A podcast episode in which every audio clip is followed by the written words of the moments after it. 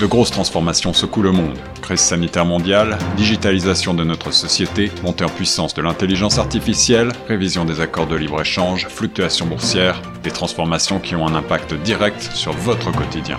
Torontois et Torontoises, pour vous permettre de mieux comprendre ces mouvances, la radio Choc FM 105.1 vous propose un coup de phare quotidien sur l'actualité avec Tierno Soumaré. Écoutez Plein Feu Grand Toronto du lundi au vendredi de 8h à 9h sur Choc FM 105.1. Bonjour, vous êtes sur les zones de chaque FM 105 au micro de Tierno Soumaré sur votre émission Plein Feu Grand Toronto. Les maisons d'hébergement sont des lieux de séjour temporaires généralement destinés aux sans-abri, généralement ouverts à tous sans égard à la raison de leurs besoins. Pour limiter la propagation du virus de la COVID-19, les refuges pour sans-abri ont considérablement réduit leur nombre de lits. Le gouvernement de l'Ontario a été obligé de loger certains sans-abri dans des appartements ou des chambres d'hôtel. Parti d'un rapport de 2018 montrant 500 sans-abri à Toronto, dont 200 souhaiteraient être servis en français, nos confrères de ONFR se sont penchés sur le sujet. Monsieur Ridis Chaban nous fait l'état de son rencontre avec les structures d'hébergement. On a découvert euh, des gens très différents que, qui, qui avaient parfois besoin d'aide en santé mentale, euh, euh, des problèmes de logement précaire, de prostitution et même de dépendance. Et certains d'entre eux aussi auraient eu besoin d'être aidés en français, ils nous l'ont dit, mais en fait, ils ne savent pas que ces services existent ou en tout cas devraient exister, parce que ce qu'on ne sait pas, c'est que il euh, y, a plus de 200 structures à Toronto qui euh, qui aident les, les, sans-abri, que ce soit pour de l'hébergement ou euh, des centres de prévention de surdose, etc. Et ces structures, lorsqu'elles ont des subventions de la province, eh bien, elles sont tenues d'offrir activement des services en français. Et nous, on allait vérifier ça.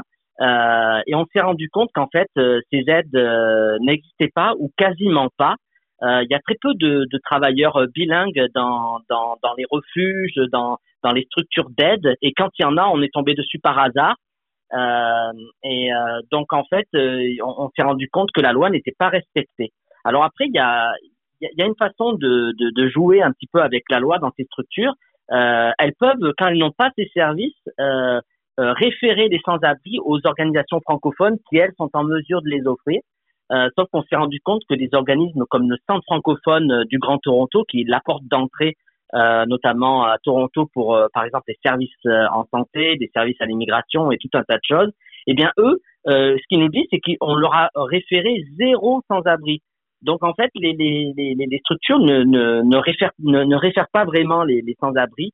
et donc, la dernière option qu'elles auraient et qu'elles parfois elles appliquent, c'est d'offrir des services de traduction euh, mais tous euh, les intervenants en santé euh, à Toronto conviennent que des services d'interprétation euh, c'est pas considéré comme des services en français, c'est pas sérieux. Quand en, en, face de vous vous avez des gens qui sont en, qui ont des problèmes aussi graves que ce soit en santé mentale ou en dépendance euh, ils ont besoin d'un professionnel euh, de santé euh, en français. Les structures d'hébergement qui n'ont pas de service en français ne réfèrent pas les sans-abri dans les structures francophones. Et pourtant, ces centres d'hébergement bénéficient d'un financement de soutien aux sans-abri désirant être servis en français. Mais malheureusement, il est difficile de le retracer. Ben, en fait, c'est ça, on n'est pas en mesure de le dire.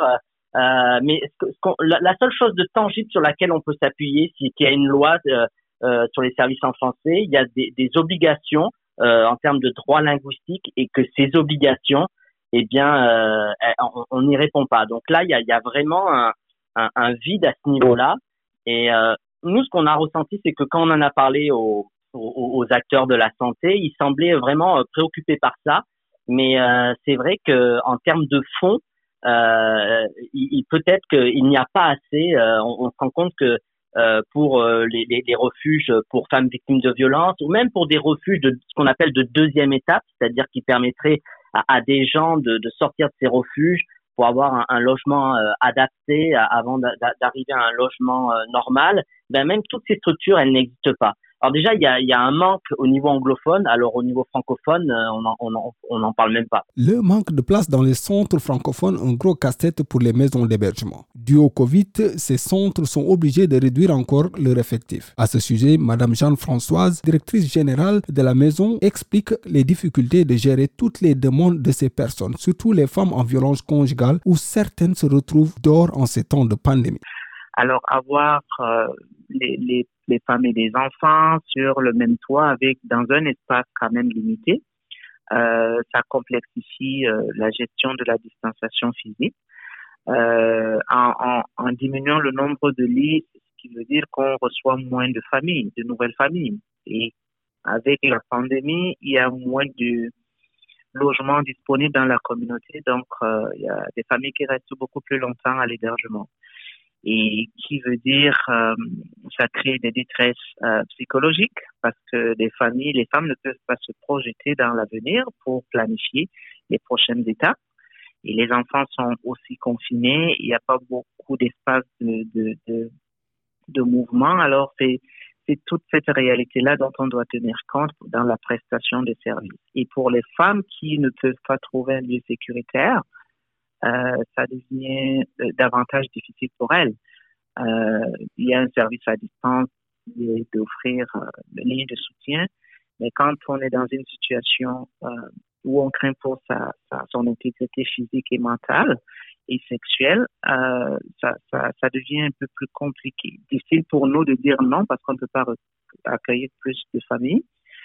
Et euh, ces femmes-là se retrouvent généralement dans les hébergements de la ville de Toronto et non vraiment dans les hébergements qui ont le mandat de les accompagner dans des situations de violence conjugale. Une frustration énorme, par contre, pour certains centres de soutien francophones. Le manque de place ou même de solutions de pouvoir régler les problèmes de ces personnes qui sont dans le besoin rend leur travail plus difficile. Dada Gassirabo, directrice générale de Oasis Centre des femmes, déplore le manque de vision des autorités locales pour prendre ce problème à bras le corps. On a dû aller faire recours à des motels pour une nuit, parce qu'on n'a pas non plus la possibilité de, de, de payer même euh, deux nuits, même pas deux nuits à une femme qui, qui est sur la rue. Mais c'est une situation casse-tête. Donc, il n'y a, y a aucune structure qui marche euh, comme il faut, mais des fois, nos intervenantes nous appellent la nuit en pleurant parce qu'elles disent, qu'est-ce que je fais de cette femme qui est sur la rue, qui demande une maison? Parce qu'ils doivent passer par nous aussi pour demander si on peut leur dire où se trouvent les lits. Et si on n'a pas eu de réponse au niveau de la disponibilité qu'on nous a donnée, on nous le donne à chaque matin à 7 heures du matin. Mais si tu appelles à 7h05, on te dit que tous les lits sont occupés maintenant. Et donc, euh, c'est une façon de dire que le système marche, mais ça ne marche pas. Et c'est ça que je trouve euh, les décideurs ne comprennent pas.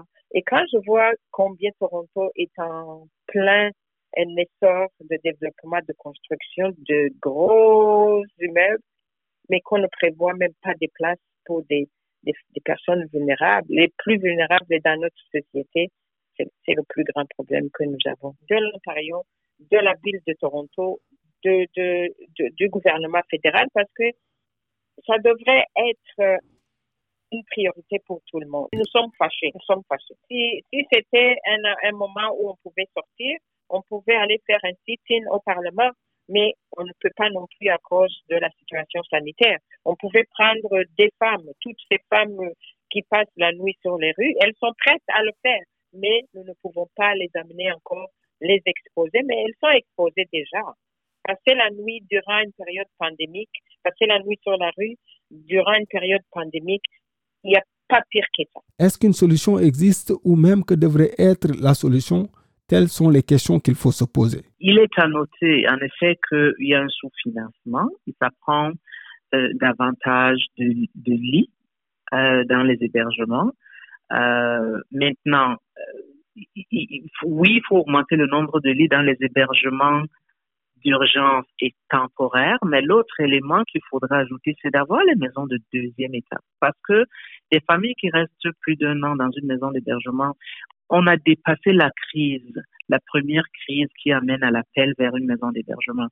Et certaines familles ont besoin de, quand on parle de maison de deuxième étape, c'est des, logements qui, où les familles peuvent euh, habiter mais qui viennent avec des services de soutien et d'accompagnement, ce qui libère les places dans les hébergements d'urgence. Alors, ce type de maison de deuxième étape et de troisième étape même manque euh, dans dans le continuum de logement d'urgence et de soutien qui existe, qui pourrait euh, aider les familles, les femmes et leurs enfants. Alors oui, augmenter les lits dans les hébergements d'urgence, mais aussi avoir les autres types d'hébergements vers lesquels on peut référer les femmes pour continuer à, les accompagner dans, dans, dans les, les euh, le, le, comment je dirais ça, dans leur vie, euh, une vie sans violence. Les autorités, les décideurs politiques devraient mettre en priorité ce problème de logement sur leur table. Je ne me demande pas comment ils dorment quand les femmes et les enfants dorment sur la rue ou n'ont pas un endroit où aller. Donc, ça devrait les empêcher de dormir. Moi, c'est la solution que je trouve. Ça, c'est un jeu là du logement à Toronto et du logement pour les personnes vulnérables devrait empêcher nos autorités à dormir. Et je pense que ça ne devrait pas être seulement notre travail de revendiquer, mais nous devrions avoir une réponse. Et je me dis, si on arrive à revendiquer ou à, à, trouver des endroits pour bâtir euh, ou investir aussi dans l'immobilier, pourquoi ne pas investir dans l'immobilier pour personnes vulnérables? Ce n'est même pas un privilège qu'ils feront, c'est un droit de base. Parce que tout le monde a droit au logement, à la nourriture, à la sécurité, à la santé. Et je me dis pourquoi est-ce qu'on mettrait beaucoup au niveau euh, du business et on oublie qu'il y a des personnes qui dorment dans la rue? Ça, c'est un droit fondamental d'avoir droit au logement et tout le monde doit être traité de la même façon. Moi, c'est ce que je dirais aux autorités. Mais on, on va faire la coalition entre la maison Oasis, le centre francophone, l'entité. Mais si on nous entend pas, notre voix reste de, de, de toujours euh, être une voix dans le désert. Et ça, c'est pas acceptable. C'était Tiano Soumaré pour la radio Choc FM. À présent, la suite des programmes sur la 105 Cette série originale de Choc FM 105.1 est financée par l'initiative de journalisme local du Fonds canadien de la radio communautaire et du gouvernement du Canada. Pour en savoir plus, suivez Choc FM 105.1 sur Facebook.